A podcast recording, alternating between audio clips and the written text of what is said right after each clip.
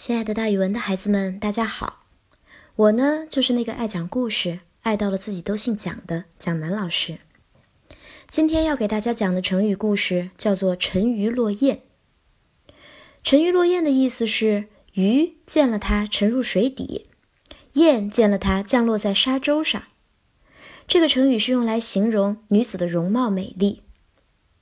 咱们国家的几大美女，之前蒋老师讲过西施的故事。相信大家还记得东施效颦。在春秋的时候，有一位叫做西施的美女，她每天都要到溪边去浣纱。溪中的鱼看到了西施，觉得自己长得比西施丑，都非常羞愧。于是啊，鱼儿们纷纷都不敢露出水面了，都沉到水底下去了。这就是沉鱼。在汉朝的时候，还有一个美女叫王昭君。王昭君要出塞去嫁给藩王的时候，天空中飞过一群大雁。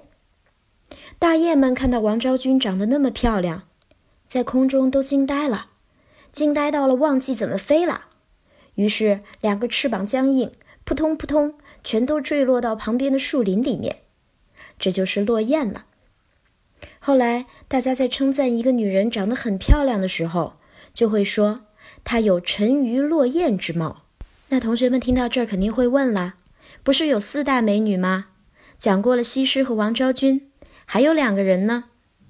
那蒋老师先透露一下，还有两位美女是杨贵妃和貂蝉。慢慢的，蒋老师也会讲到关于他们两个的故事的。